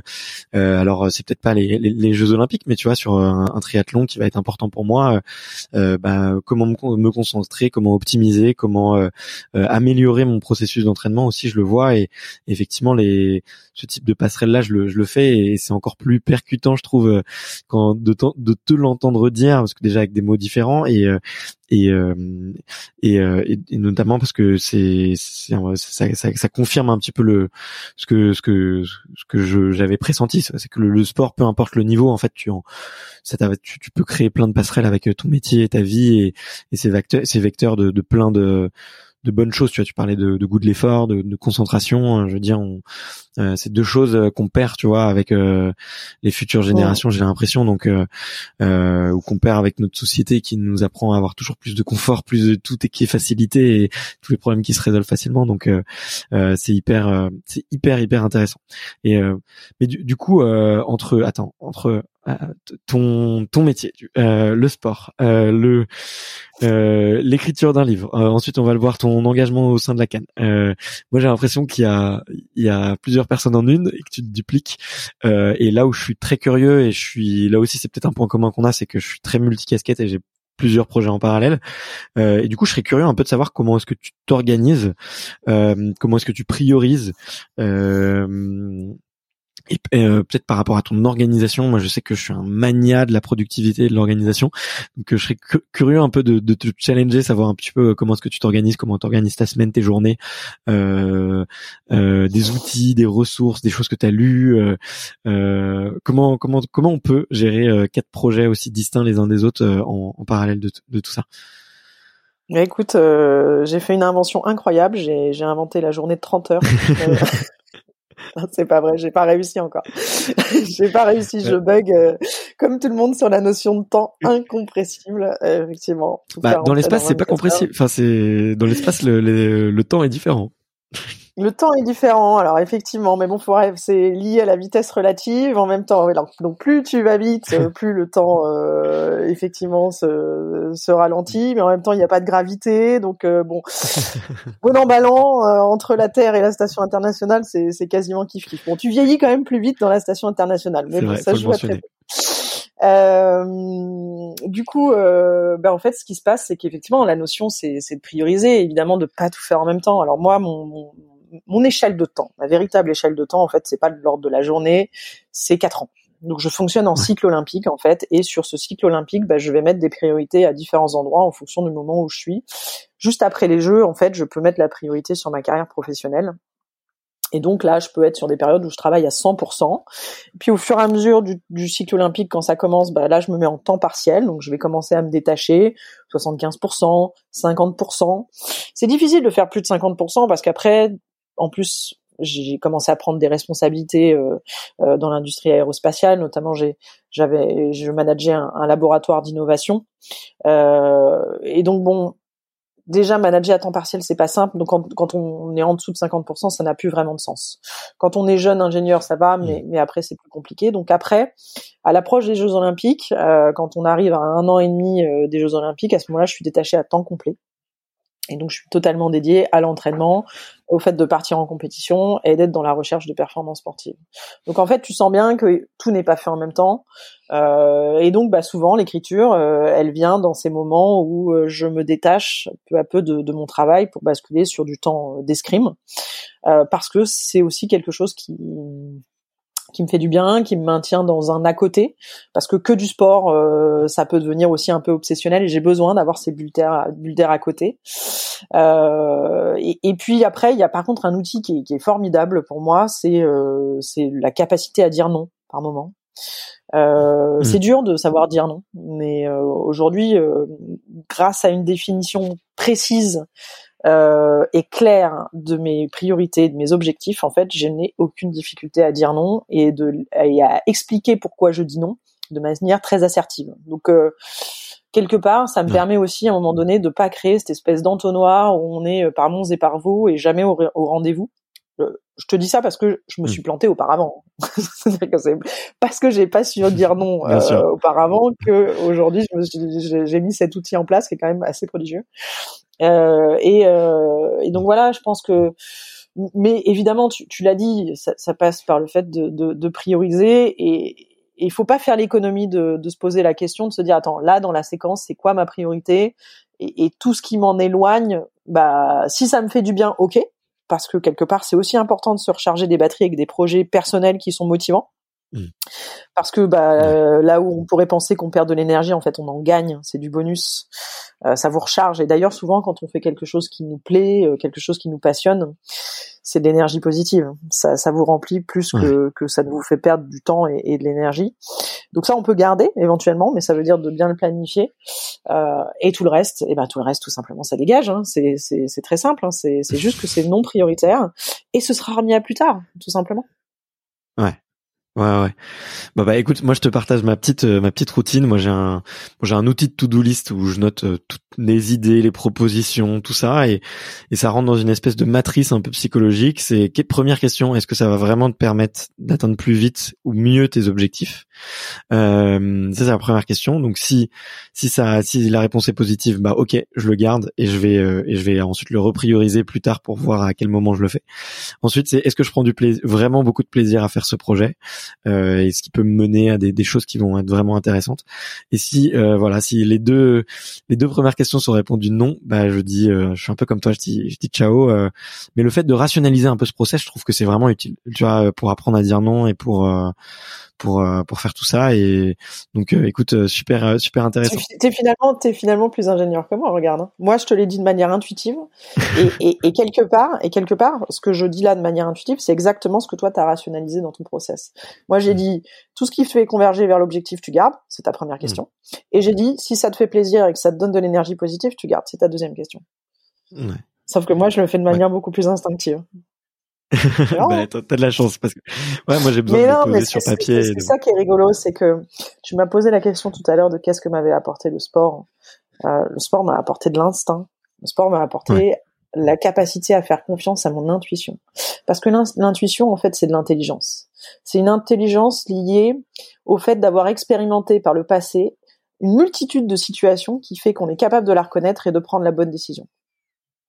Et ça, mm. en fait, c'est une intelligence qui est très peu valorisée dans le monde de l'entreprise, encore moins valorisée dans le monde de l'ingénierie. Mais quelque part, c'est une forme d'intelligence, c'est une intelligence situationnelle. Et aujourd'hui, je m'en sers énormément. Et je m'en sers dans le sport, mais je m'en sers aussi dans ma façon de gérer ma, vie professionnelle. Ouais. Et, c'est quelque chose qui s'explique pas, et pour autant, c'est quelque chose que les équipes peuvent, peuvent ressentir. L'instinct, euh, c'est difficile à, à rationaliser en réunion, euh, mais pourtant, c'est quelque chose qui peut embarquer aussi parce que on sent quand c'est la bonne décision et, on fait confiance aussi à quelqu'un qui peut avoir de l'expérience et qui peut avoir ce ressenti de, ce, de, de, de, faire ce bon choix parce que basé sur de l'expérientiel. Ouais. Bah tu vois, autant je suis d'accord avec toi sur les, les profils un peu multicasquettes et notamment parmi les athlètes que ils ont beaucoup plus d'instinct que les autres. Mais sur ceux qui sont vraiment dans des parcours un petit peu euh, classiques et protégés et qui n'ont pas forcément de double parcours, j'ai pas le même sentiment sur l'instinct, mais peut-être que peut-être que je me trompe. Tu vois, au contraire, je trouve qu'effectivement, quand tu développes plusieurs univers et plusieurs compétences, euh, ça te développe énormément d'instinct parce que tu fais des passerelles en fait inconscientes entre tout ça. Euh, mais euh, mais ouais, je, je, je suis pas tout à fait d'accord, mais c'est mais c'est intéressant. C'est intéressant. Euh... C'est ce que je dis. Hein. Hmm. Si si, c'est exactement ce que je dis. Je dis que c'est parce que tu as vécu une multitude de situations dans différents contextes que du coup ça te fait une base de données euh, de, de, de situations et c'est là-dedans que tu vas piocher en fait. Ouais, bien sûr. Ton instinct il se base sur quelque chose, sur un vécu, il va chercher en, bas, en banque euh, pour pouvoir trouver une réponse et prendre la bonne décision. C'est pas complètement abstrait hein, l'instinct. Hein et l'intuition. Donc en fait, c'est effectivement plus tu auras eu différents parcours, plus tu auras connu d'expériences, plus tu auras échoué, plus tu auras eu de casquettes euh, au sein d'une même vie, plus tu auras dans ta banque de données euh, des situations et des expériences de vie. Et hmm. l'instinct, il va aller piocher là-dedans. Donc c'est très vrai, ça dépend beaucoup de ton parcours. Euh, et, et, plus les parcours sont riches, plus tu peux t'appuyer en fait sur ton intuition. Ouais. Parce que le socle est solide. Ok, bah je suis, ouais, je suis, je suis tout à fait d'accord. En plus, là, j'ai écouté une interview là d'un très grand entrepreneur que j'aime beaucoup, euh, qui a créé une société qui s'appelle Open Classroom, qui est tout simplement de l'école en ligne. Et je trouve c'est très beau leur mission est, absolument de rendre l'école accessible à tout le monde. Et la mission est très belle. Et il disait, euh, ouais, on, on, s'autorise plus à échouer aujourd'hui dans notre euh, dans notre société. On pas assez, on met pas assez en avant les échecs. Et, et lui, son conseil, c'était de, de tester tous les métiers, de tester plein de choses, d'être vendeur de glace, d'être laveur de carreaux s'il le faut, de et en fait ça, ça, te fait grandir quoi cette c'est le fameux connecting the dots mm. de, de, de Steve Jobs de Steve Jobs exactement quand mm. il va mêler infographie et puis euh, construction d'ordinateur donc mm. euh, donc évidemment et pour en revenir sur l'instinct un sportif quand il est sur le field of play quand il est sur le terrain quand il est sur la piste quand il est sur le stade heureusement que c'est son intuition à un moment donné qui parle. Enfin, je veux dire, le temps du sport de haut niveau est beaucoup trop court pour avoir le temps de mettre en place un process qui fait dire que tiens, mon adversaire est à telle distance, là, mais là, la, la, cible est ici, je vais donc faire ce geste. Trop tard, je suis touché. donc c'est bien parce qu'auparavant, lors de l'entraînement, j'ai répété des centaines et des centaines de fois un geste technique, je me suis confronté à des centaines et des centaines de fois à des situations tactiques, que le jour J, face à mon adversaire, je vais être capable de prendre la bonne décision au bon moment et de faire le bon geste sans même avoir besoin de le conscientiser. Hmm. C'est exactement ce processus-là qui, qui arrive. Le coup génial, c'est pas quand il se produit qu'il est génial. Il est génial parce qu'il a pu se produire, parce qu'on a, on a travaillé auparavant pour qu'il se produise. C'est ça qui est génial. Et qu'effectivement, ça sort tout seul. Ça sort tout seul en mode pilote automatique. Mais ça, on peut l'automa, il est automatique parce qu'on l'a automatisé. Tu vois ce que je veux dire? C'est et, à nouveau, c'est cette fameuse base de données de situations vécues auparavant. C'est à ça que sert l'entraînement. Et tu tu penses pas euh, je, digresse un petit peu mais là je, viens de, connecter un point justement. Tu penses pas que justement les sports de duel ou d'affrontement euh, ou d'opposition plutôt euh, favorisent justement le l'instinct et la prise de décision? Je, je, te fais un exemple imagé. le sauteur en hauteur il va répéter son geste, il va répéter son geste, il va répéter son geste. Il n'est pas face à une situation euh, à laquelle il n'est pas euh, habitué, si tu veux entre guillemets. Il n'a pas forcément besoin de prendre une décision. Il doit se concentrer très fort, il doit prendre en compte les, les éléments autour, mais il connaît la situation. Toi, tu te retrouves en face de quelqu'un dont tu vas pas forcément connaître le jeu, qui va avoir une stratégie, qui va avoir une tactique, qui va, euh, il va y avoir des éléments perturbateurs en plus. Euh, tu trouves pas que ça, c'est quand même des, on parlait de tennis tout à l'heure, c'est quand même des sports qui développent un peu cet instinct, cette, ce choix, cette prise de réaction, cette capacité à, à rebondir tout de suite. Euh, plus que d'autres sports finalement euh, euh, je, je viens de sortir ça comme ça. Hein, tu vois, je, tu as le droit de me dire, oula, t'es parti trop loin là. non, non, pas du tout, pas du tout. En tout cas, ce qui est sûr, c'est que c'est un sport dont on fait jamais le tour. Du coup, tous les sports d'opposition, on n'en fait jamais le tour parce que je suis pas dans la tête de mon adversaire. L'adversaire est pas dans ma tête. Moi-même, je sais pas forcément le coup que je vais faire au moment où je le fais. Donc, euh, à partir de ce moment-là, on sent qu'on aura beau avoir fait toutes les analyses vidéo du monde, euh, à un moment donné, c'est quand même euh, ce qu'on va ressentir avec ses sensations du moment, avec la situation qui se présente. Euh, la touche, elle va se décider dans l'instant, en fait. Hein, ça sert à rien de trop l'anticiper. Et d'ailleurs, souvent, quand on anticipe, on a tout faux, parce qu'il suffit que l'adversaire fasse euh, quelque chose qui est pas prévu, et d'un coup, la tactique, euh, euh, la tactique s'effondre. donc oui, bien sûr, ça va, ça va développer la capacité à prendre la décision dans l'instant, à s'adapter si besoin.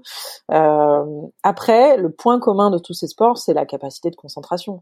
C'est parce que tu vas être dans l'instant présent au centième, au millième près, que soit ton geste technique sera réalisé à la performance quand on est des sports de performance métrique, on va dire, comme tu disais le saut en hauteur ou la natation, euh, où là on est, c'est la concentration que tu mets dans ton geste qui va rendre le geste précis et donc parfait quasiment. Euh, c'est d'ailleurs pour ça que certains athlètes utilisent l'hypnose hein, quand euh, mmh. se mettent un peu en état d'auto-hypnose avant de faire leur saut, avant de faire leur course. Euh, et nous, c'est cette concentration, le fait d'avoir tous nos sens connectés dans l'instant présent, dans l'ici et maintenant, on dit ça, hein, qui va faire qu'à un moment donné, on va ressentir notre adversaire et on sera capable de prendre la bonne décision, de lancer l'attaque au bon moment, à la bonne distance. Donc moi, je trouve que mmh. dans tous les cas, l'exigence que ça demande cognitivement est exactement la même. Ok, ouais, c'est vrai que ça se traduit pas exactement de la même façon euh, sensoriellement, mais en tout cas le, le, travail intérieur il est il est il est très fort. Euh, écoute, euh, j'ai il y a un dernier sujet que j'aimerais bien beaucoup aborder avec toi. Euh, le, temps va très vite et comme j'ai un peu l'impression d'être avec mon penchant féminin en plus fort, mieux et encore plus intelligente, euh, ça pourrait durer pendant des heures et je sais que tu as un programme très chargé. Euh, mais ce dernier sujet, c'est un sujet très important parce que je parce que les le on va dire le le public ne le connaît pas assez et c'est pourtant c'est une commission qui est en train de, de monter, de prendre du poids et dans laquelle tu es investi. Et si ça prend du poids, c'est justement parce que des personnalités géniales comme toi, c'est ils passent du temps et, font avancer les choses. Euh, c'est celui de la Cannes, donc la commission euh, des athlètes de haut niveau. Euh, euh, est-ce que tu, je serais de, de curieux de savoir, ben, déjà de te l'entendre pitcher. on en a déjà parlé un, sur un autre épisode avec Ayodele Ikwesson qui était vraiment passionnant. Mais j'aimerais bien entendre toi l'exprimer avec tes propres mots et, dire quelle est ta mission aujourd'hui de cette commission et quels sont tes combats à travers, enfin tes combats. C'est peut-être pas le, bon mot, mais en tout cas quels sont les chantiers sur lesquels tu travailles? Ouais, bah alors effectivement, la, la Cannes, en fait, c'est la commission des athlètes du haut niveau du Comité national olympique et sportif français. Donc c'est une commission euh, qui est composée d'Olympiens et qui est élue par ses pairs. Donc mmh. c'est euh, vraiment la seule commission d'athlètes élue par ses pairs. Quand je dis ses pairs, ça veut dire les, les sportifs de haut niveau français et les Olympiens sur les actifs et les Olympiens sur les trois dernières Olympiades, euh, sport d'été et hiver euh, confondus. Et, para et, para et, non hiver été alors para ah. pas encore même si on intègre des, des, des, sportifs paralympiques des athlètes paralympiques dans notre commission en tant que membre de droit euh, et qu'on crée des synergies euh, directes et beaucoup de, de, liens avec la commission avec les athlètes paralympiques mais en fait il y a ce qu'on appelle euh, en France le comité national olympique et le comité paralympique. Et aujourd'hui, c'est deux entités qui sont distinctes. On verra à terme si euh, si elles convergent euh, pour ne devenir plus qu'une seule entité, mais ça c'est c'est un autre sujet. Et donc chaque entité en fait est amenée à avoir sa commission d'athlètes. Euh, aujourd'hui, je sais que le comité paralympique est en train de voir pour constituer sa commission d'athlètes. donc à terme, il y aurait deux commissions, une commission d'athlètes olympiques et une commission d'athlètes paralympiques si je raccourcis. Mais aujourd'hui, cette commission d'athlètes de haut niveau du CNOSF, en fait, euh, intègre en son sein des, des, athlètes paralympiques, bien évidemment. Et le but, en fait, de cette mmh. commission, hein, c'est de, de représenter les intérêts des athlètes français et de les accompagner au mieux euh, que ce soit dans leur euh, quête de performance sportive, mais aussi dans leur parcours de vie euh, extra-sportif. Euh, quand on dit ça, hein, on sent bien qu'on va faire appel au double projet, à la reconversion, aux aides financières, à l'accompagnement médical, psychologique, au, au, sujet comme le, comme le dopage. Euh, et, et, pour que ça marche, en fait, euh, très clairement, bah, il faut se, faut se structurer, il faut se structurer entre athlètes pour pouvoir, euh, bah, qu'on soit en mesure de pouvoir consulter les athlètes qu'on représente, pour pouvoir s'en faire le relais auprès des instances du sport français, auprès des pouvoirs publics. Et puis l'objectif, bah, c'est d'être finalement un réseau, un réseau d'athlètes solidaires où on crée du lien, bien sûr à l'échelon de la France, mais aussi à l'international, de manière à pouvoir échanger des bonnes pratiques euh, entre entre les, sportifs. On a on a tous des, des, des parcours et, et, des statuts particuliers. Il y a les sportifs professionnels, il y a les sportifs amateurs, il y a les sportifs d'hiver, d'été, il y a ceux qui sont en activité, en reconversion, il y a ceux qui sont à Paris, pas à Paris. Euh, Chacun a ses spécificités, ses problématiques, et c'est parce qu'on va échanger, faire du partage d'expériences, se structurer, euh, se mettre en réseau qu'on va aussi créer de l'intelligence et, et, pouvoir mieux s'aider les uns les autres. Et puis il y a, il y a aussi mission qui est importante, c'est de, je l'ai dit en préambule, mais c'est de de faciliter les conditions de l'excellence sportive des athlètes français encore plus sur ce mandat à venir, puisque ce sera quand même l'Olympiade euh, qui va voir les euh, les Jeux d'été qui seront organisés à la, maison euh, à Paris en, 2024. Donc c'est essentiel pour que ces Jeux soient une réussite que que la délégation française olympique et paralympique soit au rendez-vous au, niveau du, du, compteur des médailles. donc voilà, ça c'est l'état d'esprit de cette commission. Et après on est sur des choses très concrètes, typiquement sur le mandat précédent, on a pu aller sur, des thématiques très fortes comme euh, la lutte contre euh, toutes les formes de discrimination et, toutes les formes de violence, notamment les, violences sexuelles. Euh, on a pu aller sur des thématiques comme la reconversion et, le double projet. voilà, donc on, on, a aussi participé à un projet de loi sport et société pour on va dire améliorer la place et le rôle des athlètes dans les instances du sport français, euh, avec notamment des voix délibératives et non plus uniquement consultatives, parce que bon, euh, c'est facile de consulter les athlètes et de leur demander leur avis, mais faudrait pas que ça devienne non plus la caution morale, le tampon moral, et on a envie aussi de, pouvoir peser dans les décisions, et ça passe par le fait de siéger dans les instances, et surtout d'avoir cette voix délibérative qui puisse nous être donnée pour que finalement les sportifs qui sont euh, les premiers acteurs directs du sport euh, bah, puissent être euh, représentés. Donc voilà, c'est un sujet, tu le vois, ça m'enthousiasme. Moi, je trouve que c'est. En tout cas, je suis très heureuse d'avoir été élue par bah, par les autres sportifs, de pouvoir continuer ces, ces sujets qui sont hyper intéressant, hyper formateur. Euh, voilà, donc moi je suis, très contente de faire tout ça en plus avec euh, bah, une bonne bande de copains en fait quelque part parce que je le disais, euh, c'est des belles rencontres à nouveau. C'est j'ai la chance d'aujourd'hui d'avoir des amis dans cette commission d'athlètes parce que bah on s'est rencontrés là, on a mené des projets à bien et puis on se comprend entre sportifs. On est passé par les mêmes difficultés, on ne les a pas tous résolus de la même façon, mais quelque part, on, a le même ADN et surtout, on a les mêmes valeurs. Donc, c'est hyper facile de travailler ensemble. Ok, bon bah génial et effectivement encore une fois on, sent que, la passion euh, la passion est là et je, voulais aussi poser la question un peu du, pourquoi on en a parlé plusieurs fois. Euh, toi, pourquoi t'as voulu justement te t'engager dans cette commission?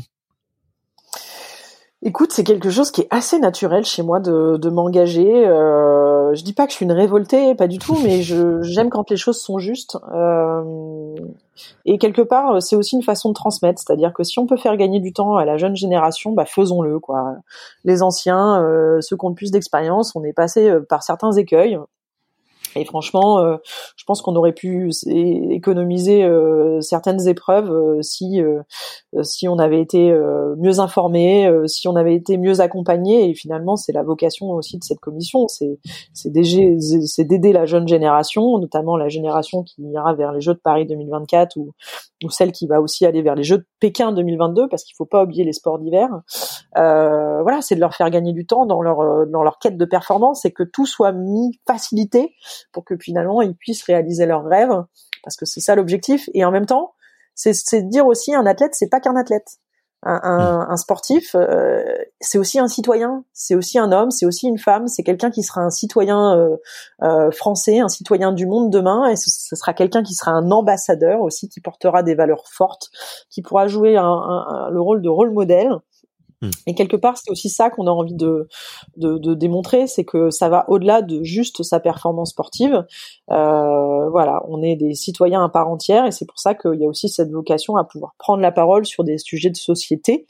Euh, Et, et c'était pas forcément le cas avant, et je pense qu'aujourd'hui, euh, être un athlète euh, aujourd'hui, c'est aussi être euh, un homme, être une femme, être un citoyen et, et prendre sa part dans la société, quoi.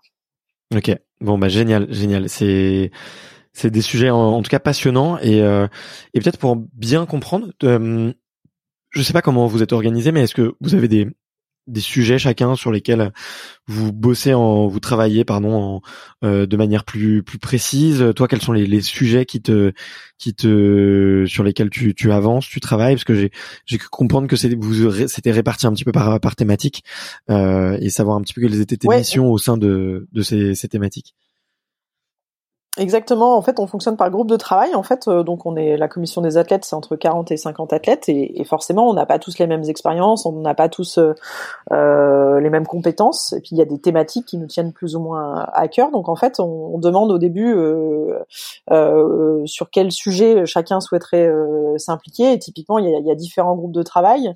il y a des groupes de travail sur le, la mise en place d'événements bleus, si tu veux, de, de partage d'expériences entre athlètes. Il y a des groupes de travail sur donc la lutte contre les discriminations et toutes les formes de violence, j'en ai parlé. Il y a un groupe de travail sur les conditions de la performance, comment faire en sorte que les conditions de l'athlète soient facilitantes pour qu'il accède à la performance. Il y a un groupe de travail sur euh, sport et femmes, euh, sur la place de la femme dans le sport, sur euh, la prise en compte de la spécificité de la femme dans sa quête de performance. Là, je pense au cycle menstruel, je pense à l'endométriose, je pense à la prise en compte de la maternité. il y a un groupe de travail également sur le droit des athlètes, sur bah, des projets de loi qui pourraient toucher au statut du sportif de haut niveau, sur l'accompagnement juridique des athlètes aussi pour pouvoir mieux les équiper dans dans, tous ces à côté juridiques, ça pas de, la d'un contrat de sponsoring aux règles juridiques au jeu, euh, à la fiscalité. Enfin voilà, comment faire en sorte que tout ça mmh. soit, ils aient mieux accès à l'information et, et qu'il n'y ait pas de boulettes. Et puis il y a des, il y a, y a, aussi un groupe de travail sur tout ce qui est euh, RSE dans le sport, l'impact environnemental des grands événements sportifs, euh, le sport dans les quartiers prioritaires, le sport santé, l'éducation par le sport donc voilà, c'est ces différents sujets qu'on qu'on va tacler. Et puis bien sûr, euh, il y a un groupe de travail dédié vraiment à tout ce qui est reconversion et double projet, avec notamment un projet qui nous tient à cœur de, de créer une plateforme unique qui centraliserait en fait tous les dispositifs existants sur le sujet euh, pour un sportif de haut niveau français, ce qui lui permettrait d'avoir euh, l'information centralisée sur une seule et même plateforme, partagée par les différents acteurs du, du, sport français. Et au moins, ça simplifierait la lecture de la situation pour, pour les sportifs. Donc euh, voilà, il y a, tous ces projets-là qui hmm. sont dans les cartons. Euh, tu vois, le, champ est, assez vaste et en fait, le fonctionnement par groupe de travail, ça permet d'avoir une certaine efficacité. Euh, chacun va sur ses thématiques de cœur et puis on crée de la transversalité aussi entre ces différents sujets et on remonte tout ça au bureau exécutif du, du CNOSF pour qu'il y ait les arbitrages politiques qui vont bien. D'accord, ok, je vois bien. Ouais. Et, juste par petite curiosité, euh, j'ai un petit biais euh, personnel là quand tu m'apparais, quand tu parles de, plateforme web, c'est pour résoudre quel problème concrètement? C'est c'est c'est de la, la, lecture de l'information, c'est de la centralisation d'information, c'est des des actions où il y a une certaine intelligence euh, qui peut être qui peut être mise? Il y a une certaine intelligence qui peut être mise évidemment hein, dans la mise en réseau des athlètes euh, parce que cette plateforme en fait euh, aujourd'hui en fait sur le double projet la reconversion il y a une multitude d'acteurs il y a une multitude de dispositifs. Sauf que pour un sportif ça peut être assez confusant donc l'objectif c'est vraiment de recenser tout ce qui existe euh, sur cette plateforme, de permettre aussi aux sportifs de pouvoir se mettre en relation pour pouvoir, eh ben, je sais pas, moi j'ai travaillé à Ariane Group, j'ai travaillé dans l'industrie aérospatiale, j'ai fait des stages au CNES, qui est le Centre national d'études spatiales français. Euh, potentiellement, ça peut intéresser euh, un autre sportif. J'ai fait mes études à l'école polytechnique féminine, des études d'ingénieur, ça peut intéresser aussi un autre sportif. Donc c'est aussi permettre aux sportifs de se questionner sur leur parcours pour pouvoir gagner du temps, prendre les bonnes décisions, faire les bons choix d'orientation. Euh, c'est cette intelligence qu'il faut mettre, euh, qu'il faut mettre euh, en musique au sein de cette plateforme et pourquoi pas l'étendre à d'autres fonctionnalités. Typiquement, je parlais des blessures. Une blessure, tout sportif, quand il se lance dans une carrière de sport de haut niveau, sait qu'à un moment donné, il aura une blessure à gérer.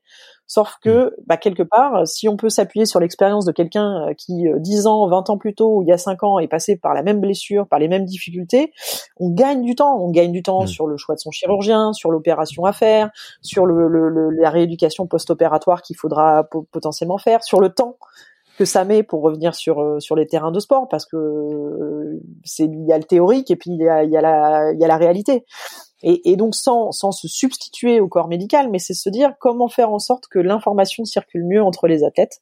Bah, ce sera possible parce qu'à un moment donné, il y a une plateforme où on met de l'information et où on peut se mettre en réseau les uns les autres. Ok, bon, en attendant, il y a Extraterrien, si vous voulez, où il y a des super témoignages et plein d'informations. Et d'ailleurs, euh, le podcast est partenaire du, du GDOS. Alors, c'est pas du tout la même euh, mission, hein, c'est le comité départemental olympique aussi, mais mais euh, mais voilà et on et donc euh, en tout cas il y a, y a, des bonnes infos et je sais que quelques athlètes nous écoutent donc euh, j'espère qu'ils y trouveront plein de plein de ressources Écoute, euh, merci infiniment, Astrid. Je vois que le, le, le, temps tourne et on a on a parlé de beaucoup de sujets. Encore une fois, j'aurais pu rester des heures et des heures et, et, Dieu sait que j'avais préparé d'autres sujets euh, euh, pour pour toi.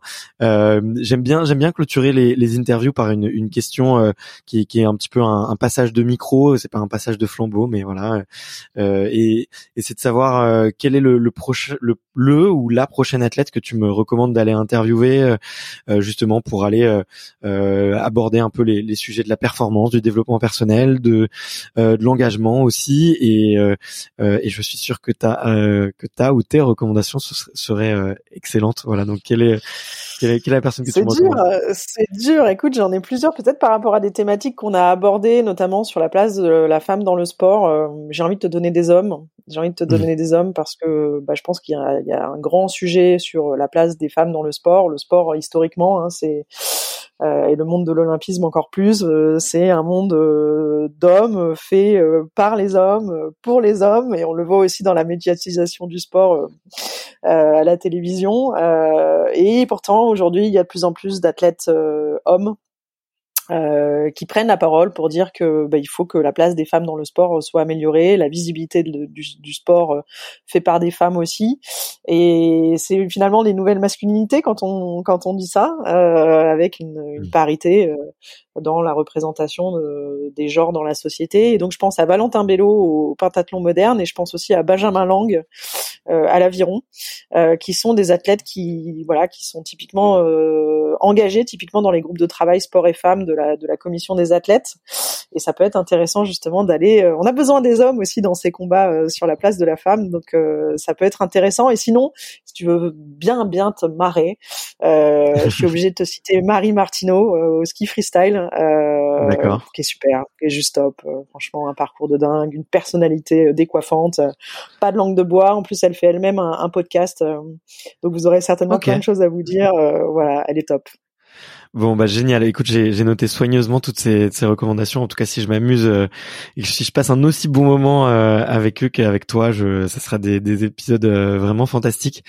merci infiniment, Astrid. Je, je, me suis je me suis régalé. On a on a c'était on a on est, on est parti un peu dans tous les sens mais on a abordé plein de sujets et on l'a fait je trouve plutôt de manière plutôt bien euh, plutôt bien super construit et et ça m'a fait super plaisir de pouvoir aborder euh, tout ça. Donc euh, écoute encore une fois je, je touche du bois euh, à la fois pour pour toi pour Tokyo pour l'ESA pour tous les projets que tu que tu prépares et et aussi bah voilà je vais aller acheter les aventures de Joe tout de suite maintenant comme ça ça sera ça sera fait. Et, et écoute je te je te remercie infiniment. J'ai passé un super bon moment et, et, euh, voilà, je te dis à, très bientôt Astrid. Merci Barthélémy, merci de ton invitation. Salut. Merci d'avoir écouté cet épisode jusqu'au bout. Si vous êtes encore là, c'est sûrement que l'épisode vous a plu, donc n'hésitez pas à le faire savoir autour de vous et à vous abonner pour ne louper aucun épisode. J'ai mis tous les liens dans la description, donc n'hésitez pas à y jeter un coup d'œil. Et sinon, moi je vous dis à la semaine prochaine pour une prochaine interview. Ciao